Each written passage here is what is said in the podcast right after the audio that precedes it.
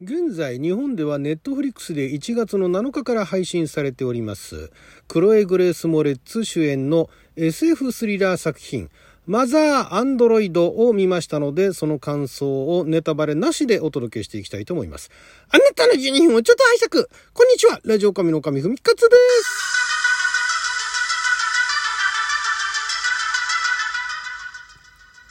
映画トークですかね、まあ、ビデオオンデマンドでしか配信されてないそうなんですが、えー、アメリカでは2021年12月の17日から Hulu で配信されておりまして、で、あの、それについてね、以前あの、SF 映画過去未来のコーナーでもですね、えー、この映画紹介したことがあるんですが、Hulu で、アメリカでね、Hulu でやるんだったら、日本だったらね、日本の Hulu では見られないだろうなと。で、まあ、どこかのね、例えばあの、何でしたっけ？UNEXT とかね。そういったところで見られるのかなと思っていたらなんと日本では今年の1月の7日からネットフリックスで見ることができるということで、えー、どんな作品になるのかなと期待していたので見ました。その感想をネタバレなしでお届けしていきたいと思いますけれどもまあこれね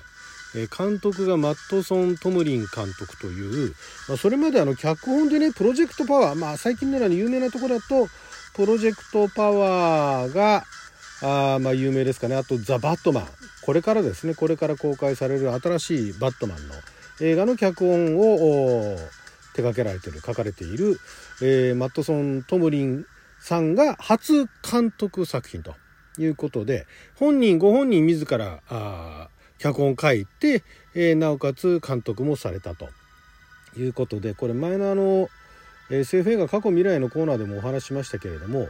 この作品というのはご自身があのご両親がねルーマニア革命だからルーマニア出身なのか、まあ、今アメリカ人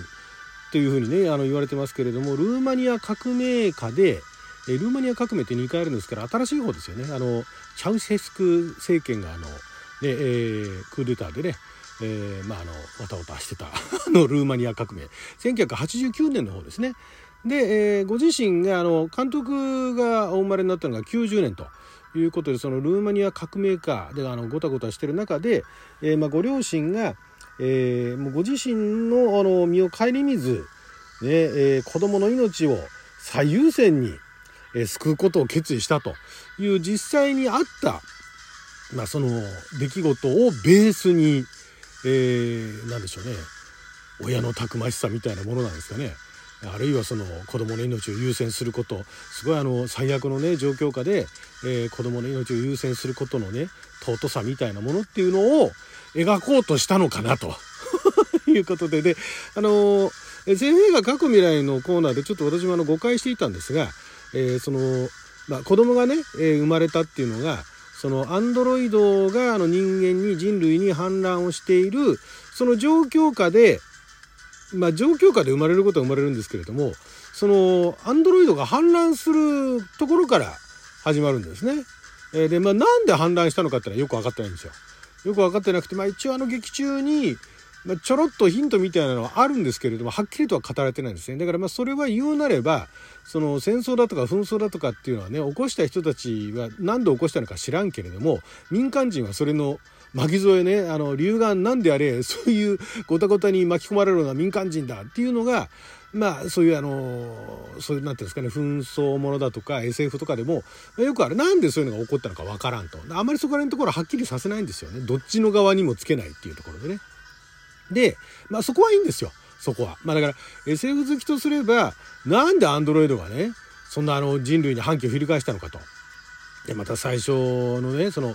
えー、アンドロイドがちょっとおかしくなってくるようなところなんかも見せたりするんですよ。でもそこは多分あの、見てる人側に、なんでそのアンドロイドがね、氾濫することになった、なったのかはご想像にお任せしますみたいなね、感じだと思うんですね。で、まあこの作品はあの主演があの、クロエ・グレース・モレッツさんですね。あの、バッドアスとかでね、えー、活躍されて、あとあの、グレムリンみたいなね、最近のあの映画でも、また主演されてましたけども、クロエ・グレース・モレッツさんね、あの、バッドアスの頃からも、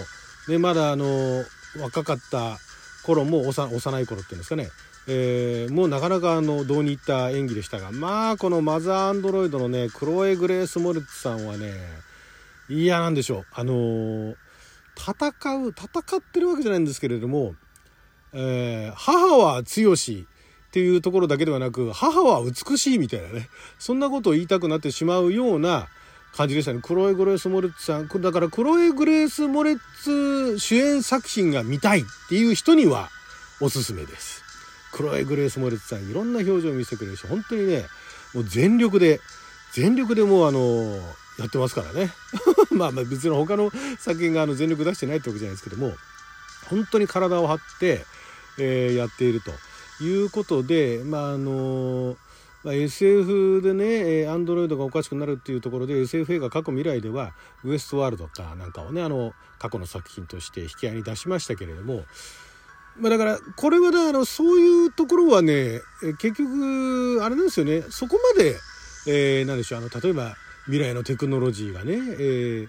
なんかあの進化しすぎると結果あの人類に反乱することになるよみたいなね。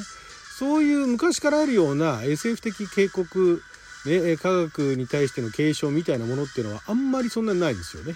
えー、もうだからそういうのをあからさまに出すのは古いって思ってんのか垢抜けないと思ってるのかあるいはもうただのそういうなんかなんでしょうねそのルーマニア革命じゃないけどそういうあの悲惨な状況もうあの誰もその、えー、ねあの子供が生まれそうになっている妊婦のね妊婦とその旦那というところがもうあの戦闘員でもないのに巻き込まれてるだけなのに誰も助けてくれないみたいなね。いうような絶望をまず描きたかったんだなと。いうような感じですよね。はい、もうそのもうちょっとこれネタバレチックになってしまうかもしれないですけれども。なんかまあそこがまずメインなのかなと。でお母さんどうすんの？だからね結構序盤ねあのー、まあいろんな理不尽なえ何？そんな扱い？みたいなね。どっちもなんですよ。だからそのまあどっちもとかまあアンドロイドというか、まあ、いわゆるその人類がアンドロイドに反乱されてで人類は人類でねえー、まあその何とかしようとするわけじゃないですか。でその人類側の方も一枚岩になってないっていうのはまあまあそういうのもよくありますけれどもその、まあ、逃げてるねその夫婦まあ夫婦というかちゃんと結婚式も挙げてないんだけれどもその夫婦の扱いもひどいしで夫婦同士の中のやり取りもいや何あなたたちバカなの？みたいなね。そんな感じに思えてしまうようなやりとりもあるんですけれども、そこはね、あの、むしろ、なんでしょうね、見せ場というか、えー、見てる観客側の方も、おいおいおい、まあそういう悲惨な状況なのはわかるけど、その判断はどうなんだい？みたいなね、いうところで、えー、むしろ見ていられるっていうね。ツッコミどころってんじゃなくて、おい、そんなことやったらまずいよっていうようなところで、ハラハラとして見ていられるっていうところはあると思うんですね。で、私もあの、最後のラストのところなんかも、結構まあ、あの、なんでしょうね、現実に即してるとは言いませんけれども、私はその、エンディングの部分では、あんまり今までそういうタイプのね、エンディングはなかったんで、いわゆるなんかその、ね、悲惨なこともエンタメ化してしまうっていうね今までのそういうなんかあの映画の、まあ、エンタメ系の作品かなんかはそういうふうにはしたくなかったっていうんであれば、まあ、こうなるよねっていうのはすごいよく分かったしそこもよかったそのまあ表現自体もあのまあさすがねあのいろいろなの人気作品の脚本書かれてる方だけあって、まあ、非常にあの、えーまあ、骨太というかあまあ、見せ場があるというね見応えのある作品ではあったんですけれども、まあ、これあの人それぞれだと思うんですけれども脚本書かれてる方が監督をやられる時にめちゃくちゃ面白い。いわゆるだからその作品のトータルの作りっていうのが、えー、そのただ脚本だけではなくてその映画トータルとしてのその見せ物としてのその何て言うんですかねそれを見せる、えー、演出というかねそういったところのトータルでまとめるセンス監督っていうのはただそのね、現場に行って、用意カット、用意始めとかね、スタートカットって言ってるだけの人じゃなくて、最終的にそれを作品としてね、まあ、プロデューサーがその上にいますけれども、その作品をちゃんと一つのね、あの、見せ物として完成させるという、あの、ことが必要になってくるんで、だからまあ、名脚本家必ずしも名監督ならずっていうのは、まあ、あの、日本でもね、海外でもよくある話なんですけれども、これだから、この脚本を別の監督が、例えば、そういうことはまずないと思うんですけども、まずないというか、まあ、ありえありえないくもないか。例えば、スピルバーグがね、まあ、スピルバーグも好き好きあると思うんですけど、スピルバーグ監督が撮ったら、もっとなんでしょうね、あの、感動するような、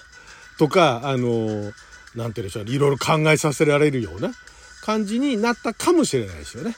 で、えー、このマットソン・トムリン監督として作られた作品は、あのなんでしょうねそこまで考えさせられるっていうほどではなかったんだけれどもまあだからいろんな方のその後あの感想だとかレビューとか見ましたけれども まああまりあの半々ですね。あのすごい刺さったって方も中にはいらっしゃるんですけどまあ結構な方がね海外も含めてですよ。特に海外はアメリカの方は先にもうあの配信してますからね。そこの感想なんか見ると面白かった。あとクロエ・グレース・モレツよかったって言ってる一方でね、えー、重厚なテーマで描きたいことは分かんだけれどもちょっとだるいと。いうようなね感想もあったりとかしてまあそれをね言ってしまうのも分からなくはない。ただ私はね別にあの、この監督をね、ディスるわけじゃないですけど、タルコフスキー作品に比べれば全然起きてられるから、あそこまでね、なんでそこまで引っ張んのかみたいなね、いうのに比べたらまだ全然ね、見てられたんで、で、まああの、最初そのね、えー、なんだ、SF 映画過去未来で紹介した内容すっかり忘れてて、で、あ、これ、あの、見られるんだ、ネットフリックスで見られるんだ、わーいって言って見始めてって、あれこれ何かベースに何かあったんだっけ？とか思いながら、小説ではないような、多分史実だよなと思ったらやっぱりルーマニア革命だったの。ただルーマニア革命ってこんな革命じゃなかったですからね。もっと違う話だったそうなんですけどもね。はい、ということで今ネットフリックスでね、見ることができますんで、クロエ・グレース・モレッツが好きな方、あ見てみてはいかがでしょうか。はい、ということで12分間の貴重なお時間いただきありがとうございました。それじゃあまた。